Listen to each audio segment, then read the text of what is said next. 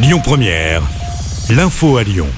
Bonjour à tous, à la une de l'actu Lyon, hommage et recueillement avec cette marche blanche organisée en début d'après-midi en mémoire de Mohamed, ce jeune homme assassiné mi-janvier à Saint-Priest. Son corps avait été retrouvé démembré dans des canalisations d'un immeuble. Le suspect a été mis en examen et écroué pour meurtre.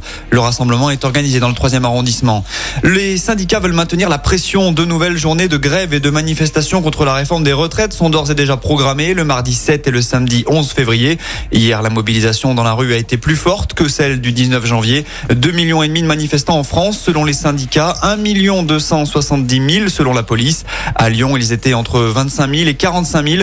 En revanche, le nombre de grévistes a diminué à la SNCF, chez EDF et dans l'éducation nationale par rapport au 19 janvier.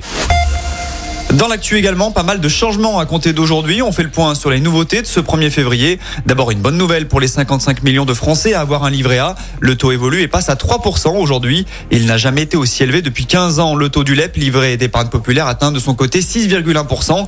Côté mauvaise nouvelle, en revanche, pour les automobilistes, les tarifs des péages augmentent de près de 5%. Au niveau de la lyonnaise, un trajet Villefranche-Lyon sur la 6 coûtera 2,70 euros désormais. Pour aller à Condrieu, dans le sud du département, ce sera 1,10€ et comptez désormais 2 2,20€ pour aller prendre l'avion à Saint-Exupéry.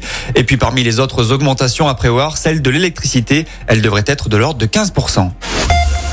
Du football à suivre ce soir, 21e journée de Ligue 1. Toutes les équipes jouent ce soir. L'OL va tenter d'enchaîner après sa victoire à Ajaccio. Réception ce soir de Brest au Groupama Stadium. Le coup d'envoi, c'est à 21h. Et puis le mercato s'est clôturé cette nuit. L'ailier brésilien Jefinho s'est engagé avec l'OL. Le joueur de 23 ans a signé jusqu'en 2027. Montant du transfert, 10 millions d'euros. Le gardien Julian Pollersbeck est quant à lui prêté à Lorient jusqu'à la fin de la saison. Et puis en basket, pas d'exploit en Euroleague pour l'Asvel. Les Villeurbanais se sont inclinés sur le parquet du Partizan Belgrade. Défaite 92-71 hier soir. Écoutez votre radio Lyon Première en direct sur l'application Lyon Première, lyonpremière.fr et bien sûr à Lyon sur 90.2 FM et en DAB+.